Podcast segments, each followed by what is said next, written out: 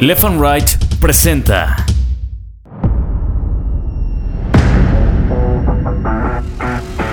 Bitácora de Guerra, un podcast de largo aliento. Cuando nos forman, todos los niños se empiezan a burlar de mí. Toda la escuela se empieza a burlar de mí. Yo tuviera una estatura medianamente dentro de las normas y pues según esto poder ser feliz, ¿no? Ese sombrerito de charro que se pone Cuauhtémoc Blanco cuando empieza a dar la vuelta olímpica en la cancha del Azteca, yo se lo di. Bitácora de Guerra, un podcast de largo aliento. Bienvenidos.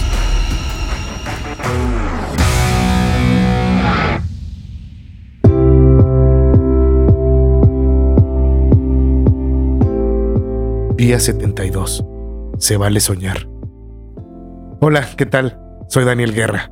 Y una vez más te doy las gracias por escuchar este podcast de Bitácora de Guerra. En verdad, muchas, muchas gracias. Y síganme mandando sus comentarios, observaciones, peticiones, todo, todo. Créanme que los leo ahí en arroba soy Daniel Guerra en Twitter o en las redes sociales, en Facebook y todo con el hashtag Bitácora de Guerra. Y sí, se vale soñar. A lo largo de mi vida he tenido muchos, muchos sueños.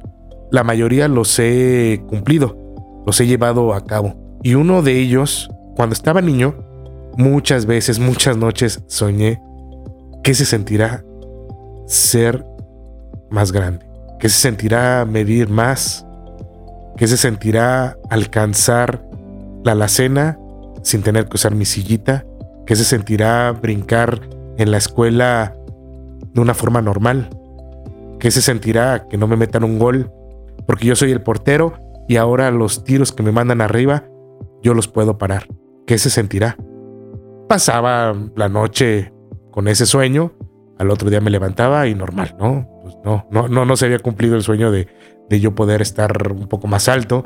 Tampoco me bajoneaba el no haber alcanzado ese sueño. Así es como yo pues día a día comenzaba mis actividades en la escuela, me metieron a cursos de natación, de karate, de boliche, de béisbol. Era un niño muy inquieto. Entonces yo creo que mis papás para tenerme un poco cansado y agotado y que pudiera sacar como toda esa energía que tenía acumulada, pues me metían a diferentes cursos. Y así, un día normal, terminando el karate, pues nos fuimos a la casa y cuando llegamos sonó el teléfono y le hablaban a mi mamá. Era una señora de ahí del karate y que pedía que si me podían llevar el día de mañana, que no tocaba karate, pero que me llevaran, que me quería ver un doctor. Ah, caray, brincó un poquito y dice, bueno, ya pasó, el otro día me llevaron y sí, en efecto, era un doctor hermano de una señora que trabajaba ahí en, esta, en este club de karate y que ella le platicó que, ahí iba una persona, un niño con la condroplasia y el doctor interesado me quería conocer. Él había viajado de, de Jalisco, de Guadalajara, había viajado a, a, Querétaro y me quería conocer. Pues ya, total, me, me conoció y estuvo platicando con mi mamá. Y él lo que quería decirnos era que había la posibilidad que yo creciera. Sí, así como le escuchan había la posibilidad que yo creciera por lo menos 20 centímetros operándome la tibia y el peroné y el fémur.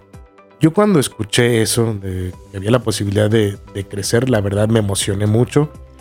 Y sí, yo decía, sí, sí, sí, ¿qué hay que hacer? ¿A dónde hay que ir? ¿O dónde me tengo que formar? Yo feliz, feliz, feliz de, hacer. La verdad nunca me imaginé todo lo que iba a, a padecer y a caminar con este tipo de operaciones. Conforme iban avanzando los días, el doctor pues, les explicaba a mis papás en qué consistía la operación, a mi papá y a mi mamá, eh, este, pero que esta la tenía que, hacer él en Guadalajara. Y entonces, este, pues mis papás me dijeron, ¿qué onda, Daniel? Ya te explicamos cómo es la operación, te tienen que cortar en las piernitas, te van a tener que cortar, meter unos aparatos y este aparato lo que va a hacer es alargar el hueso. ¿Te gustaría? ¿Quieres? La verdad yo sí. La verdad yo en ese momento cuando me decían que si me quería operar, recordaba todas las noches cuando soñaba que se sentirá ser un poco más grande. Entonces yo dije que sí, acepté. Órale, manos a la obra. me hicieron un montón de estudios, un montón de radiografías, un montón de análisis, muchos, muchos, muchos estudios. Conforme se iba acercando la operación, la verdad, no me daba miedo. Los doctores platicaban conmigo, me decían cómo era estar en un quirófano, me decían, mira, te vamos a poner en una cama, eh, después te vamos a poner una mascarilla de piloto aviador y vamos a despegar. Haz de cuenta que vas a volar. Tú vas a manejar el avión. Tú tienes que contar del 1 al 10 y en el momento en el que llegues al 10 tú ya vas a estar volando. Es lo que me decían eh, antes de entrar al quirófano. Y la verdad practicamos mucho. Yo pedía que me prestaran esa mascarilla. Yo no quería equivocarme en mi vuelo que iba a tomar ese día en el quirófano.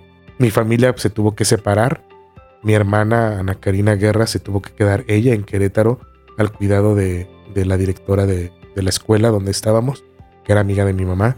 Se quedó. Fue difícil porque nos tuvimos que mudar nosotros, mi mamá, mi papá y yo, a Guadalajara. Vivíamos en un hotel. Ahí es donde pasábamos los días y las noches ya acercándonos a la operación. Y los fines de semana mi papá viajaba a Querétaro pues para estar con, con Karina, para para llevarla a comer, para estar con ella. Cuando llega el día de la operación, pues yo ya estaba al tiro, yo ya sabía lo que tenía que hacer en mi cabina de aviación. Yo tenía que llegar, acostarme en esa camilla, ponerme mi mascarilla y contar del 1 al 10, porque al 10 ya teníamos que estar volando. Era lo que yo había practicado con los doctores, no les miento. Llegué al número 4, yo creo. No me acuerdo de más quedé profundamente dormido. Dicen que la operación duró más de ocho horas. Fue muy temprano. Yo recuerdo que me llevaron al cuarto ya en la tarde y en mis sueños yo decía, wow, ya voy a estar grande, ya voy a medir más grande, voy a alcanzar el aro de, de básquetbol, voy a poder subirme a una bicicleta normal sin tenerle que bajar el asiento, voy a poder alcanzar ya muchas cosas. Cuando fue pasando la anestesia, me enseñaron las piernas. Tenía dos aparatos muy grandes, unos fierros que entraban a mis piernas y salían de las dos.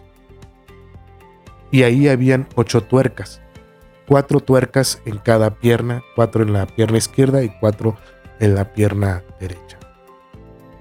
Para poder hacer la elongación o para poder hacer crecer el hueso, mis papás con relojito en mano tenían que darle cuerda, vuelta a esas ocho tuercas. Cuatro del lado izquierdo y cuatro del lado derecho. Estos aparatos yo los iba a traer un año. Un año yo no iba a caminar. Un año yo tenía que estar acostado o sentado y para poderme transportar yo tenía que usar la silla de ruedas. La verdad, cuando vino la propuesta y me lo mencionaron, pues yo no lo, tomé en cuenta. La verdad dije, ay, un año se va rapidísimo. Yo lo que quería era verme grande. Eso era lo que yo quería. Esta cuerda o estas vueltas había que darlas cada ocho horas, con relojito en mano. Cada ocho horas había que darlas. Y la verdad, conforme iban pasando los, los días, semanas, dolía iba doliendo un poco más, pues porque lo que estaba haciendo esta cuerda a la hora de, darle la vuelta era jalar el hueso de un lado, donde rompieron y metieron los fierros, y del otro lado lo jalaban, lo jalaban, lo jalaban, y conforme iba avanzando los días, pues esto tenía que ir pegando, tenía que ir pegando la fractura, pues, ¿no? Pero ya con los centímetros que se supone iba a ir creciendo. Híjole, dolió mucho me dolió muchísimo. Ese año ha sido uno de mis años con más dolor que he pasado en mi vida. Pero al final logré 10 centímetros. Al final mis piernas crecieron 10 centímetros. Después de haber pasado todo este proceso del año, venía la recuperación. Yo fui uno de los primeros que se realizaron esa operación en esos años, no sé, a lo mejor unos 10, 10 chavos, 10 niños, 10 jóvenes se realizaron esa operación y era muy rudimentario. Ese año que yo no caminé, pues me arrastraba, ya lo platiqué en episodios anterior, me arrastraba yo para poder jugar. Mi papá me cargaba, acondicionaron la casa para poder usar la silla de ruedas en la casa. Recuerdo una Navidad que yo quería estar cerca del árbol de Navidad. Mi mamá me lo subió. Me lo subió al cuarto donde yo dormía para que yo todos los días viera ese, ese árbol de Navidad y cuando llegara Santa Claus o los Reyes Magos pudiera arrastrarme, recibir mis juguetes. Pero bueno, durante ese año tuve muchas infecciones, me tuvieron que llevar al, al hospital pues para que me curaran. Y no era porque yo tuviera una mala mala higiene o, lugar donde yo estuviera no sé pudiera estar sucio, la verdad que no, siempre estuvo muy limpio, todo era muy higiénico y me bañaban, mi mamá me, me, bañaba en el baño, me cargaban, me limpiaban, todo eso, todo, todo, todo, todo lo tenía bien, pero pues las heridas estaban abiertas, entonces era normal pues que, que yo tuviera algunas infecciones, eran muy dolorosas esos baños para poder retirar la, infección, porque ya no era de que tómese un paracetamol o un antibiótico para quitarla rápidamente, sino que también había que quitar ya costras de donde salían los aparatos y poder ver la carne viva y poderle aliviar de la infección que tenía. Una vez que pasa el año, que me retiran los aparatos, pues era sacar el metro y medirme a ver cuánto había crecido. Y sí, había pasado ya casi un poquito más de los 10 centímetros. Pero ahora venía la recuperación. Como lo dije, yo no caminé un año. Entonces no era de que ya nada más te quitan los aparatos y ahora levántate. Ahora viene un año de andar con yeso para que pueda pegar ya el hueso. Que apenas acaban de quitar los aparatos. Entonces ahora viene otro año para que ahora ya pegue totalmente el hueso. Entonces yo seguí arrastrándome, seguí en silla de ruedas, seguí sin caminar. Soy Daniel Guerra. Se vale soñar. Nos escuchamos pronto, muy muy pronto, en Se vale soñar 2, aquí en Bitácora de Guerra.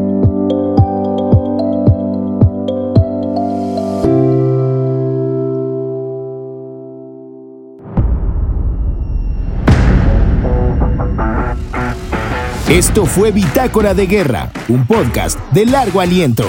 Cuando nos forman, todos los niños se empiezan a burlar de mí. Toda la escuela se empieza a burlar de mí. Yo tuviera una estatura medianamente dentro de las normas y pues según esto poder ser feliz, ¿no? Ese sombrerito de charro que se pone Cuauhtémoc Blanco cuando empieza a dar la vuelta olímpica en la cancha del Azteca, yo se lo di. Bitácora de Guerra, un podcast de largo aliento.